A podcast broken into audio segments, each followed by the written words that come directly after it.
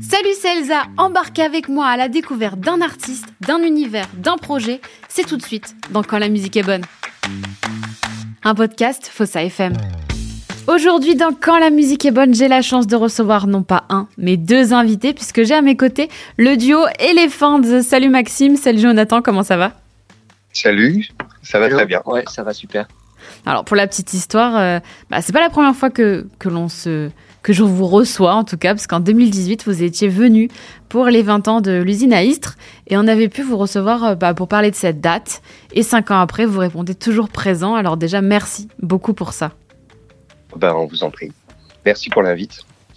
Alors j'ai un petit rituel pour commencer cette émission. Euh, quel est le premier souvenir euh, que vous ayez, alors pas forcément en commun, euh, lié à la musique? C'est très difficile. Moi, je pense que c'est un peu brumeux, mais ça doit être une cassette. Une cassette, je comprends que quand on le met dans une machine, euh, ça fait du son et, ça devait probablement être, euh, être les Beatles. Mes parents euh, écoutaient ça beaucoup quand j'étais petit et ça m'a filé le virus. Et moi, je crois que c'est un souvenir muet puisque c'est d'être un petit peu tombé amoureux d'une guitare. Euh, Ma mère, elle avait une- des vieilles guitares euh, classiques Mhm. parce que euh, je crois qu'elle, Cassées. je crois qu'elle en faisait. Ouais, elles étaient un peu, elles étaient en piteux état. Et euh, il y en avait une euh, qui était claire et l'autre qui était plus foncée. Et la claire elle, elle semblait le, le plus bel objet de- au monde. Et du coup, j'ai fait du piano. Et du coup, vous avez été élevé euh, euh, dans la musique et si je me trompe pas, il y avait quand même beaucoup de musique des années 60 à la maison. Ouais, bah, c'est l'âge des parents, ça. hein. C'est une, une malédiction. C'était leur époque. Donc c'est vrai que avant qu'on ait un pouvoir d'achat et qu'on puisse euh, acheter nos propres disques, euh, était un petit peu condamné.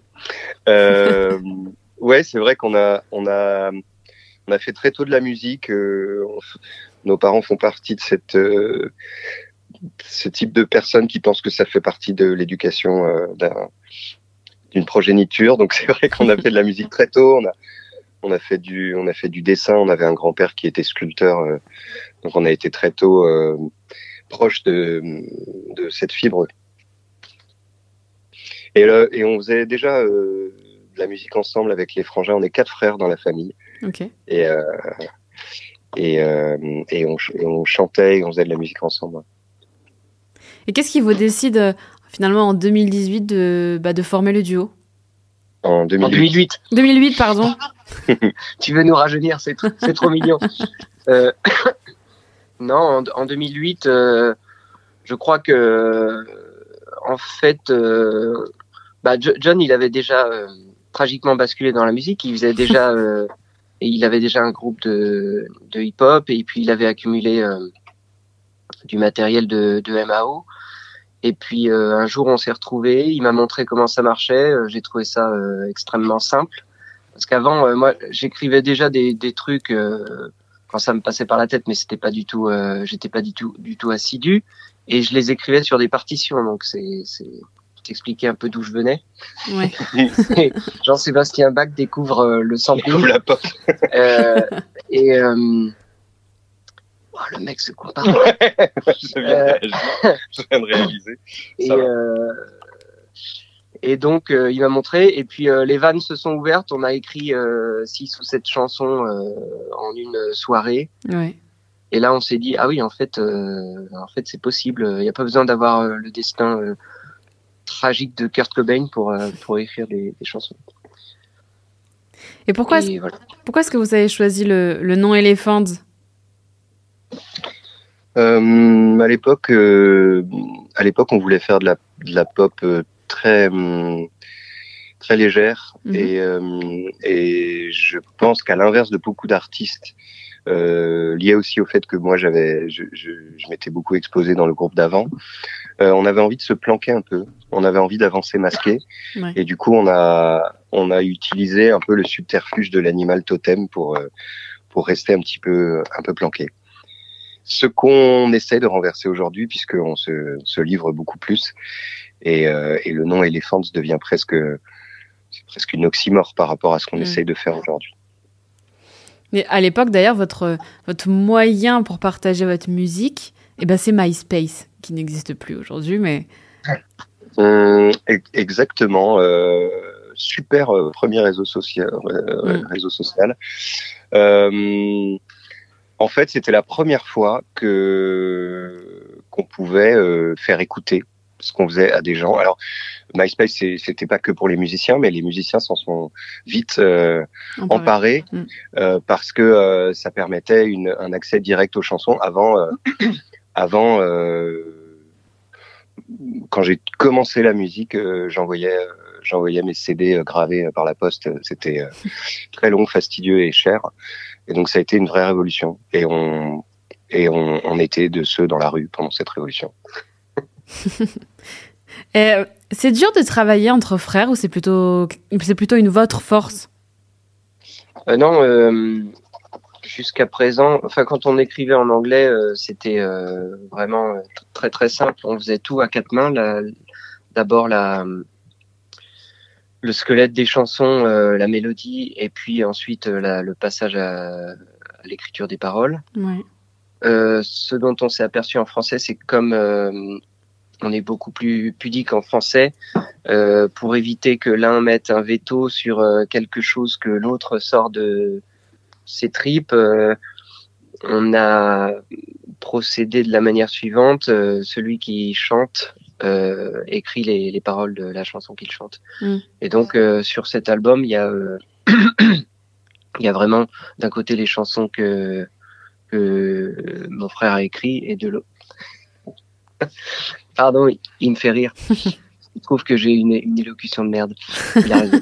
euh, euh, il y a les, les, les, chansons que lui a écrit et les, et chansons que j'ai écrites. Et du coup, on a vraiment euh, plus que plus qu'avant euh, une bichromie. Ouais, je vais je vais mansplainer mon frère, mais euh, en gros. en gros, on était beaucoup plus solidaires sur les paroles, sur les paroles en anglais, puisque c'était des concepts probablement beaucoup plus généraux mm. euh, et plus juvéniles de d'envie de, changement, d'envie de se casser, de mon Dieu j'entends ma voix à la radio, c'est c'est fou, ce genre de ce genre de thème qu'on retrouve dans les premières chansons d'Elephant. Alors que là on avait besoin de parler de nous et quand on parle de nous c'est beaucoup plus difficile de le faire euh, bah, de le faire à deux quoi. Et votre premier album en plus il sort en 2013. Euh, ça s'appelle Time for a Change, qui porte clairement bien son nom finalement parce que il est porté par les singles Stereo et Time for a Change, qui est éponyme, euh, qui ont été dans, des, dans un film et dans des pubs. Est-ce que c'est une forme de reconnaissance euh, pour cet album, pour votre travail, euh, pour ce premier album? Comment est-ce qu'on comment est-ce qu'on vit d'avoir été choisi bah, pour des films et, ou pour des pubs? Parce que finalement, les pubs, les musiques restent bien en tête quand même. Moi, je pense que on a vécu ça surtout comme euh, deux, deux petits enfants qui avaient des étoiles dans, les yeux et qui mesuraient pas tout à fait euh, toute la, enfin si, qui mesuraient justement la, la chance qu'ils avaient de, s'entendre euh, à la radio et surtout ces, surtout les médias dont tu as parlé. Euh, et on s'aperçoit juste euh, maintenant que effectivement euh, les morceaux sont restés bien en tête et euh, les gens en concert les chantent les chantent par cœur.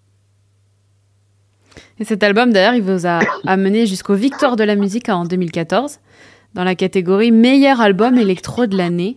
Premier album, sélection Victoire, qu'est-ce que ça fait? Ça fait plaisir aux parents. Euh, les victoires sont une sont une mécanique euh, un petit peu obscure. Euh, bah, C'est-à-dire que hum, les, ce sont les professionnels qui votent. Oui. et les professionnels en général votent pour leurs artistes. Donc il y a une règle de base, c'est que bah, plus on est dans une dans une maison de disques qui compte d'employés, et plus on va avoir de votes. en fait. voilà, je, dénonce. Donc non, euh, ça, fait ça fait très plaisir parce que dans l'imaginaire collectif, euh, on a l'impression qu'on a la reconnaissance de nos pères et c'est vrai.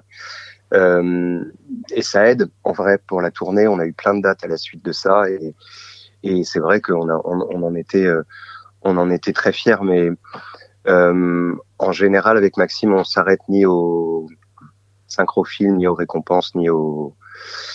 En fait, on avance quoi. On fait notre truc. Du coup, tu parles d'avancer. Comment est-ce qu'on aborde un second album après un premier qui a quand même été très remarqué? Euh, Oui, c'est vrai qu'on était, euh, était fébrile parce que on nous parlait euh, autour de nous de, du, du, de la difficulté à faire un deuxième album. Mm. Euh, et c'est vrai qu'on a peut-être eu la, la, difficulté pour le pour y mettre un point final. On, mm. on, a on a beaucoup cherché de sonorités, de sonorités. Et puis euh, bah on l'a sorti. Euh, on a on a eu euh, encore la chance d'avoir au moins deux ou trois morceaux euh, qui ont vachement auprès des gens, qui les ont euh, mis dans leur playlist, enfin qui ils, ils, se, ils se sont euh, vraiment euh, accaparés ce, ce, deuxième album, qui a eu moins de retentissement peut-être en presse, mais mais désormais, ce qui compte pour nous, c'est c'est ça, c'est le streaming, c'est les gens qui se mm. déplacent en concert. Euh, et, euh, et voilà. Ah, tu dis ça, mais en quand même. Alors, l'album dont on parle, c'est le titre, il s'appelle Elephants, donc il est éponyme de votre nom de groupe. Mais quand même, le titre Maryland a, si je me trompe pas, 25 millions d'écoutes. Et, et c'est vrai qu'on le, euh, ce titre-là, quand on parle de vous, on parle souvent de ce titre-là quand même. La version euh, anglaise, ouais, à, oui. 5 millions, quelque chose comme ça. Euh, ouais, bah c'est notre, c'est le Time for a Change de cet album-là. C'est vrai que les, souvent dans, un disque, il y a un ou deux morceaux très très forts qui font, euh, qui font durer le disque. Et, Maryland, c'était euh, le morceau de ce disque-là. Pas forcément le morceau qu'on avait prévu. D'ailleurs, c'est, c'est assez rigolo. Les, les, les, les morceaux Bullet, Maryland et The Catcher in the Rye, euh, qui sont les plus les plus connus de cet album-là, sont pas du tout ceux auxquels on aurait pensé tout de suite et, et c'est le public qui l'a choisi. C'est ça qui est plutôt chouette. Mm. Bah, c'est ce qu'on en revient à ce que vous disiez tout à l'heure, c'est que euh, finalement aussi vos objectifs, c'est c'est de faire plaisir aux gens. Ouais, c'est ça. Je crois qu'on a la chance d'avoir euh, un, un, public euh, assez large, mm. assez étendu géographiquement et aussi assez fidèle. Et du coup, on, on se permet de, on se permet de, de, de ne réfléchir qu'à ça et de pas, euh, de pas, de pas penser les choses de manière trop stratégique. D'ailleurs, on, on s'excuse à chaque fois d'avoir de mettre trop de temps à faire les albums parce mmh. qu'on est, on, comme disait Maxime, on a du mal à mettre des points finaux. Donc euh, ça, c'est le notre, notre, plus grand mea culpa vis-à-vis -vis du public. Mais, mais sinon, on a une bonne, une bonne relation, je crois. Écoutez, moi, ce que je vous propose, c'est qu'on écoute euh, le titre Maryland, mais la version française, et on se retrouve juste après. Ça marche.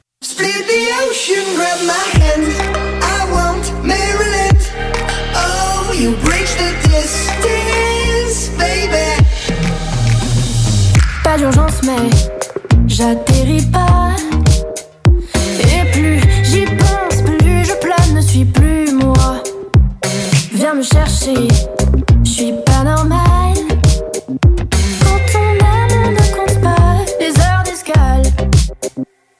pas de panique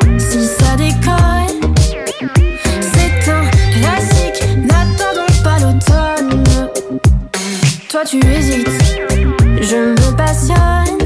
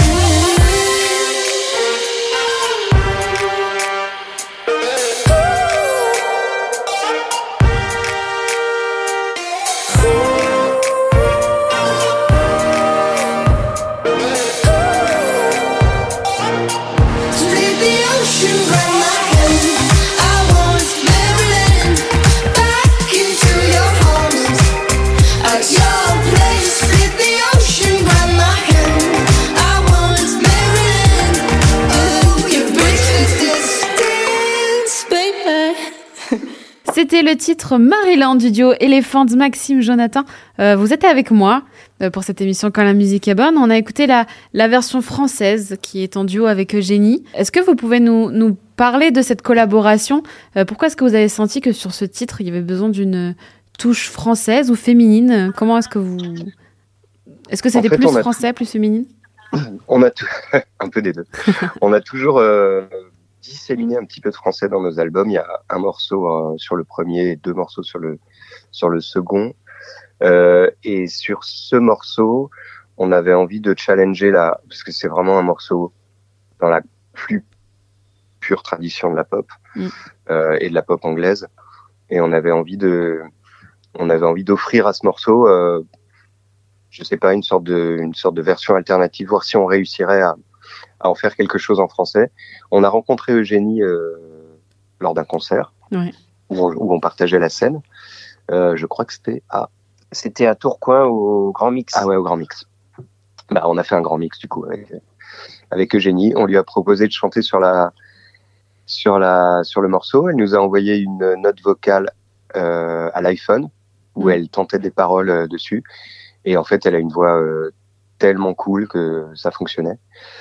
Elle est venue en studio avec nous, on l'a enregistré, on a on a fait des reshoots pour le clip et euh, et on a et on a sorti cette version-là en single. Bah, Cette version marche très bien. Et puis en plus, euh, ça apporte quelque chose, euh, le français aussi sur, vos- sur vos musiques. Bah ouais, en fait, je crois que c'est depuis depuis Maryland avec Eugénie qu'on s'est dit que ça a germé en nous et qu'on s'est dit que chanter en français sur euh, des morceaux d'éléphant ne serait pas une totale trahison à notre euh, à notre euh, sens musical quoi. Oui, c'est en plus en deux- quoi 2019-2020 que ça marque ces années-là marquent un peu un tournant parce que c'est à ce moment-là où vous vous dites euh, on va faire du français. Ouais, ouais. C'est c'est euh, un tournant. euh, c'est ça, ça, ça c'est concomitant avec le Covid, mais ça n'a pas grand ça n'a pas grand chose à voir. Mm. Je pense qu'on était euh, John et moi à une période de notre vie où on avait quand même euh, noirci les nos, nos, nos carnets de bord et on avait euh, envie euh, de de plus avancer masqué avec l'anglais. L'anglais c'était une sorte de filtre et on avait envie de de voilà de laisser tomber le, le voile de pudeur et, et de de gueuler euh, non pas des slogans comme Time for a Change mais euh, enfin ce qu'on avait euh, dans les tripes et dans la dans la langue maternelle donc euh, que que soit ouais que l'impact soit plus direct On, me dit souvent que écrire en anglais c'est vraiment plus facile qu'en français parce que les sonorités sont plus jolies. Est-ce que euh, vous êtes d'accord avec ça puisque vous avez écrit Alors, dans les deux langues? Ouais, le, le, le- l'anglais est, est plus chantant ouais, que, Mm. le, que le français. Euh, c'est donc plus facile et puis euh, tout simplement le, le répertoire de la pop anglaise est tellement a tellement infusé en chacun de nous que que ça sonne euh, moins bizarre a priori que, que le français. Après, euh, ce qu'on aime bien nous, c'est quand le les interprètes français euh, réconcilient justement la langue française avec la pop anglaise. Et ça, c'est assez difficile à faire et c'est ce qu'on s'est euh, employé à faire sur ce troisième album. On a souvent composé nos mélodies euh, en chantant euh, une sorte de de euh, de yaourt euh, euh, dans des sonorités qui viennent principalement en, en anglais euh, avec des voilà des ou et des choses comme ça Ouais. et c'est vrai que l'anglais l'anglais on peut étirer ses syllabes en fait plus facilement on peut faire durer un you sur quatre mesures euh, comme dans la chanson de Whitney Houston Ouais. Euh, en français c'est pas vraiment instinctif. En tout cas, euh, on a l'impression que ça va pas marcher. Et quand on arrive à le faire marcher, euh, on en est, euh, je trouve, encore plus content. Enfin, Maxime et moi, depuis qu'on chante en français, on, j'ai l'impression qu'on on est devenu un petit peu addict et trouver des, des chouettes phrases, des chouettes formules et des mots qu'on peut étirer comme ça en français, c'est encore plus satisfaisant. C'est finalement avec le single 120 BPM que vous faites votre retour en français. Qui annonce bah, le, troisième album qui est disponible. Mais en tout cas, ça a été le, premier extrait de cet album-là. Euh, c'est compliqué de choisir un l'extrait qui va justement en plus illustrer un album qui va être qu'en français? Euh, non, non, c'est pas très compliqué. Ça demande juste un, une petite euh, petite réunion brainstorming avec mon frère, moi et notre équipe réduite à juste peut-être une ou deux personnes. Euh, et puis euh, assez vite, euh, on tombe d'accord. Enfin, parce que effectivement, tu as raison, il vaut mieux pas se, se tromper ouais, de, de bélier, de d'étendard pour annoncer un album. Ça nous était arrivé sur le deuxième et bon, finalement, ça nous a pas trop porté préjudice, mais mais euh, tu vois, sur ce troisième album, on a commencé avec 120 BPM et puis là, on, on poursuit, on égrène un peu les, les singles euh, au fur et à mesure. Mm. Il y en a un autre qui viendra d'ailleurs euh, en décembre. Ouais, parce qu'il y a 120 BPM, c'est le premier extrait. d'ailleurs, d'un diptyque avec Mexico, où on, on, retrouve la chanteuse Clou. Juste avant de, de parler de Clou, je voulais savoir d'où venait cette idée de, de diptyque, parce que je sais que toi, Jonathan, tu travailles l'image en tout cas l'image c'était pas inconnu. C'est vrai, euh, j'ai oui, j'ai bon, c'est tout à fait anecdotique, mais j'ai commencé la, la photo il y a quelques années et j'ai et je me suis aussi euh, versé à la réalisation de clips pour d'autres artistes et euh, deux, deux clips pour passer le temps pour Elephants. et c'est vrai que j'avais proposé de le réaliser et j'avais j'avais dans l'idée de, de, lier en fait ces deux histoires parce que Mexico et, et 120 BPM, c'est finalement euh, ces deux personnes face à leur euh, face à leur crush, face à leur moitié euh, et qui qui se retrouvent un petit peu seuls en fait. L'un parce qu'il n'arrive pas à danser et que l'autre va, va, danser toute seule et l'autre pour Mexico parce que parce que c'est un crush qu'on ne regarde que de loin parce que d'approcher c'est trop c'est trop compliqué. Mm. Euh, et on, voilà, on a convenu que c'était une chouette idée de, de faire ça en, en diptyque. Euh, ça permet en plus de, de garder une esthétique forte sur les deux euh, et de faire un clin d'œil parce qu'on aime, euh, on aime beaucoup la narration avec Maxime. On aime beaucoup raconter des trucs euh, euh dans nos clips. On n'est pas très euh, amateurs des clips concept. Oui. donc voilà, voilà, tout ça. Et on a choisi de, de bosser sur ces diptyques avec euh, un réal qui s'appelle Samson Baraki. Euh, on a jugé que comme j'avais quand même beaucoup de choses à faire dans ce dans ces clips, chanter et jouer, jouer la comédie, c'était pas plus mal que je fasse que ça. et euh, parle, parlez-moi un peu de Clou. Comment ce duo s'est fait sur le titre Mexico? Euh, bah, on l'a rencontré Clou euh, fortuitement et euh, et euh, bah on a on a tout de suite euh, sympathisé. C'est c'est vraiment une personne hyper agréable et hyper drôle. et à vrai dire, on voulait on voulait une voix féminine pour rendre la chanson encore plus universelle. C'est une chanson qui parle du désir et on a fait euh, peut-être euh, une ou deux prises et, et ça suffisait parce que bon, c'est souvent le cas avec les, les personnes talentueuses. Euh, il faut pas faut pas s'acharner trop longtemps. Et votre album bah, Rien de personnel est sorti le 20 octobre. Et pour cet album, il nous semble que vous avez travaillé autrement et aux côtés d'autres personnes. Pourquoi est-ce que vous avez décidé de, de changer un petit peu votre manière de travailler? Parce qu'avant, vous travailliez surtout tous les deux. Ouais, je sais pas si c'est le contexte 2020 euh, de, de, repli sur soi, ou alors nous qui tout simplement, euh, au bout de dix ans de carrière, avons et, de certaines années de vie, avions, envie de, s'ouvrir, mais on ne pouvait pas refaire un album comme on avait fait les précédents, euh, tout seul avec une petite équipe, un ingé son et un réal, enfermé dans un studio. On avait envie de de sortir, de voir du pays, de rencontrer d'autres artistes, de confronter aussi parfois nos, nos façons d'écrire avec d'autres artistes, mhm. puisque euh, Par exemple, ce que dit la rumeur, c'est un morceau qu'on a écrit avec deux autres artistes rencontrés à Berlin. Oui. donc on s'est un petit peu, on, on, a on a des instincts un petit peu solitaires avec Maxime, surtout quand on travaille en famille. On se rend compte que ça ça peut isoler un peu, c'est un peu nous contre le reste du monde. Et c'est justement ce qu'on avait envie de, bah, de casser sur cet album. Et cet album, donc je le rappelle, il s'appelle Rien de personnel, et c'est un titre d'album qui est euh, à l'opposé finalement de ce qu'on va découvrir lors de, lors de l'écoute. Euh, si je prends par exemple le titre, euh, bah, ce que tu viens d'évoquer, ce que dit la rumeur, dans le clip, on est dans, on est invité dans votre cuisine. Oui, oui.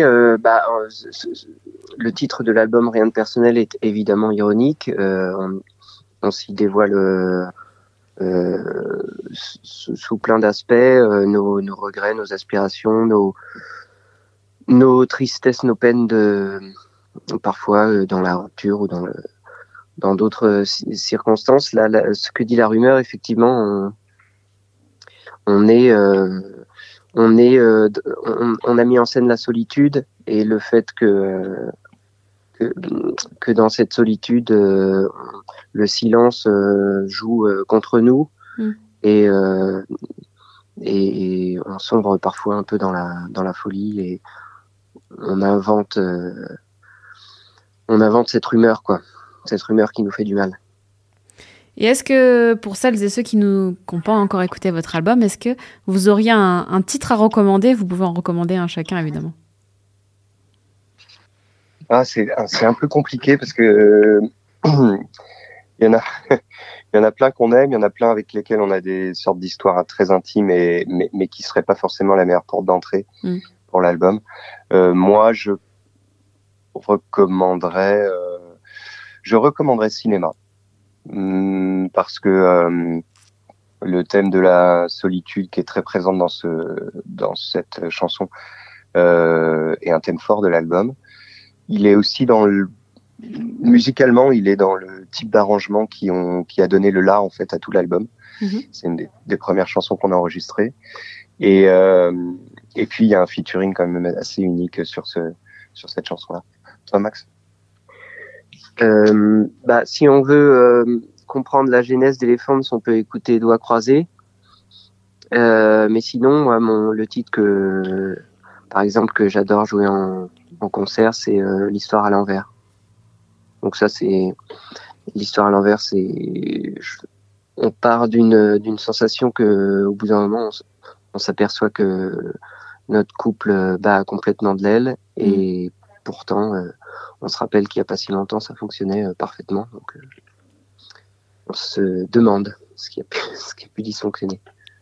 Et justement, tu t'évoques la, la, scène, Maxime. Comment est-ce que vous, vous appréhendez la scène? Parce que vous en faites depuis quelques années déjà. Eh ben, je pense que c'est toujours euh, pas mal de boulot euh, pour nous de préparer un, un, concert, de préparer un show, parce que on est un peu, on est un petit peu, on a des tendances timides. Euh, mais euh, c'est vrai qu'on a fait quand même aujourd'hui beaucoup, beaucoup de tournées, beaucoup de concerts dans des lieux des plus grands ou plus petits. Euh, donc, euh, je pense que c'est une timidité qu'on a vaincue au fur et à mesure. Les, je crois que la première année d'Elephants, euh, les concerts nous rendaient vraiment euh, très, très, très, très, très, très fébriles et, on, et, et le stress surmontait tout, malgré le l'accueil de nos chansons qui était toujours plutôt chouette. Aujourd'hui, on, on travaille de manière beaucoup plus, beaucoup plus organisée on aborde beaucoup beaucoup mieux le, le travail euh, de restituer l'album sur euh, sur le concert et je pense que ça va mieux. On s'est on s'est beaucoup amélioré là-dessus. Mais euh, pour ce pour ce pour cette tournée, on est avec Edith, une batteuse. Mm-hmm. On est tous les trois sur scène.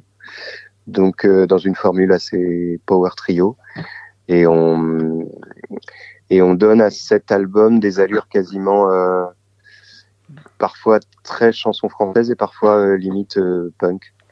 Et tu disais que sur cet album, on avait euh, ouvert nos, nos, portes, on collabore vachement et c'est pareil, on a décidé de collaborer aussi sur la, la, direction artistique du live et ça fait que de notre côté, on, on prend beaucoup plus de plaisir à jouer ensemble. Ouais. Oui. Il y a moins de, il y a moins de contrôle de votre part. Ouais, exactement. On est, est un peu plus rodé, donc on se lâche beaucoup plus. Est-ce que il y a une scène qui vous a marqué plus qu'une autre? Pour une raison ou pour une autre? Parce que des fois, c'est vrai que les petites salles nous marquent, des fois, c'est les grandes, mais Ben, moi, j'ai deux, deux souvenirs forts. C'est le, le premier concert d'Elephants qui était dans un, un- ce qu'on appelle un café-concert à Nantes. Ouais. Euh, c'était le premier. On était juste des, des, des types de MySpace qui avions euh, créé une page et, et euh, c'était complètement blindé. Ça débordait dans la rue et euh, ça nous a envoyé un signal fort. Je pense que ça, ça fait partie des choses qui nous ont, bah, qui nous ont décidé à, à, à faire cette histoire. Euh, et en fait, la scène était minuscule. On avait un bassiste, un batteur. On se marchait tous sur les pieds. Euh, on avait là, on avait les cymbales qui nous rentraient dans les hanches et tout. C'était très très drôle. Et euh, une super énergie, euh, pas de fenêtre, de beaucoup de sueur, beaucoup de. C'était, c'est impérissable comme souvenir. Et ensuite, il y a euh, la cigale. Je pense que c'est un de nos meilleurs souvenirs. Je sais pas si Max, tu vas en, tu vas en parler. Ouais, bah la cigale, c'était Donc c'est une scène à Paris, hein, la cigale. oui. un théâtre à l'italienne avec un balcon, c'est c'est magnifique. Il y avait autant de sueur, mais peut-être on, on était peut-être un peu moins serré sur scène. Et puis, euh, ouais, plus rompu à l'exercice. Enfin, c'était c'était vraiment chouette. Et d'ailleurs, euh, j'avais pas mal de d'amis évidemment qui étaient là et ils m'en reparlent toujours euh, avec émotion. Je pense que c'est la première fois qu'on avait une salle si grande. On est en 2013 à ce moment-là. Euh, une salle si grande qui, qui finit euh, de chanter pour toi Mm. euh, les chansons. Euh, ça, euh, ça c'est c'est un truc qu'on n'oublie jamais. Ouais. C'est, c'est, en fait, comme ça, tu sais que tu es rentré dans le quotidien des gens, en fait. Ouais, ouais, exactement. Et euh, c'est complètement fou, c'est complètement addictif et et, euh, et c'est pour ça que c'est pour ça que on est bah, si content de faire ce métier. Quoi. Est-ce que vous avez, petit, vous avez des petites habitudes euh, avant de monter sur scène? Euh, on se, on, bah, on s'échauffe la voix et euh, juste avant de monter sur scène, on, on se prend dans nos bras, euh, on fait un, un hug en trio Mhm. puisqu'on est trois Trois sur scène. Euh, beaucoup de beaucoup de de gingembre et de et de citron et de miel. Et Euh, une petite rasade de potions magiques. Dans cet album, pour juste revenir encore un peu à l'album, euh, vous parlez de la traversée difficile de la vie d'adulte. Est-ce que c'est quelque chose que, que vous connaissez C'est quelque chose qui, qui sort de vos tripes Tu parlais de, de ça justement, Maxime, tout à l'heure. Bah, C'est-à-dire que ouais, ce- ce- cet album, il, cet album, il, il est euh, né de, de ça. L'origine de cet album, c'est euh, l'impression euh, qu'on a parfois de d'essayer de jouer aux adultes et de pas forcément y arriver très bien. Mm. Mais parce qu'il faut, il faut bien grandir. Tout le monde n'a pas la chance d'être Peter Pan. Euh, donc euh, oui, oui, c'est quelque chose qu'on qu'on éprouve puisque puisque finalement euh, ça a donné 13, ch- 13 chansons. Ouais, puis plus on vieillit et plus on voit qu'on n'a rien pigé. je pense qu'à à 20, euh, à 23, 24 ans, c'est pas très très grave de rien avoir pigé. On fait de la musique et, et on s'en fout. Au bout d'un moment, on- au bout d'un moment, ouais, la, la, la vie devient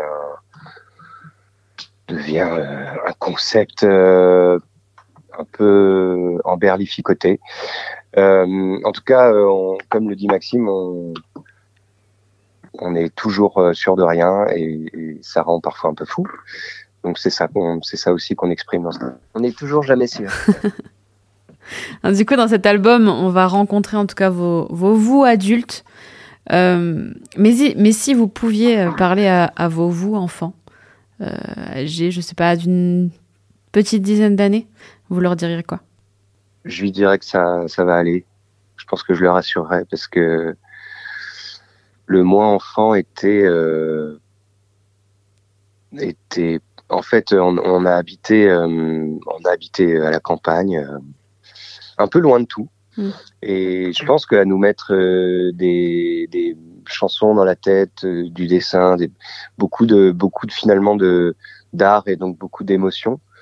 Euh, J'ai eu extrêmement peur de, de m'ennuyer toute ma vie et, et de rester là un peu loin du monde et, et, et d'avoir et d'avoir une voix silencieuse. Mm. Euh, il se trouve que ma voix est du coup maintenant euh, euh, enregistrée pour pour longtemps. Donc euh, je le rassurais là-dessus. Et toi, Maxime?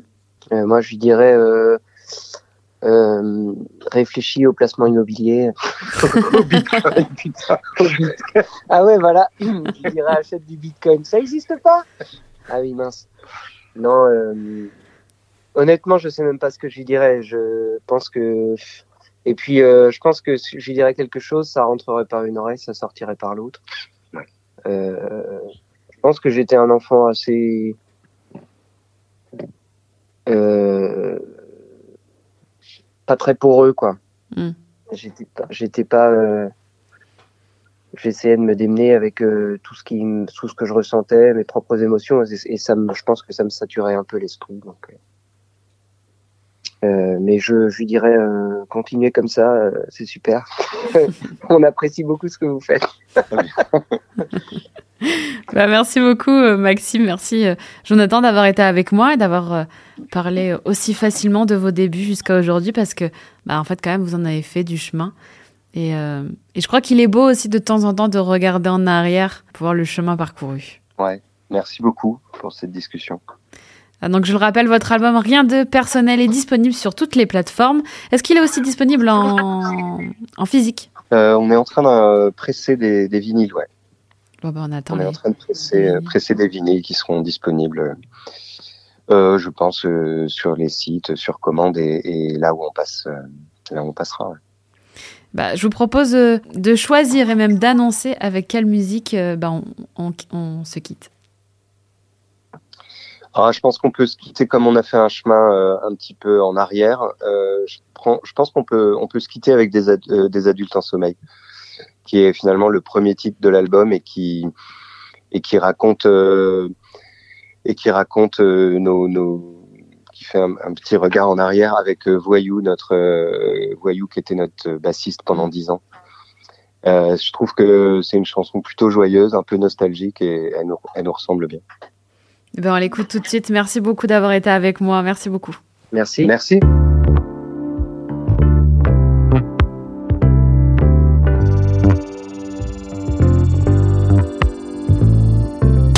Les mots dans le cœur, ça fait des mots dans des carnets. Les mots d'un stylo cassé, Un peu comme des bouts de scotch pour se réparer. un kintsugi sur deux pieds. Je voulais pas d'une vie sur place, mais une à emporter. Aussi loin que je pouvais.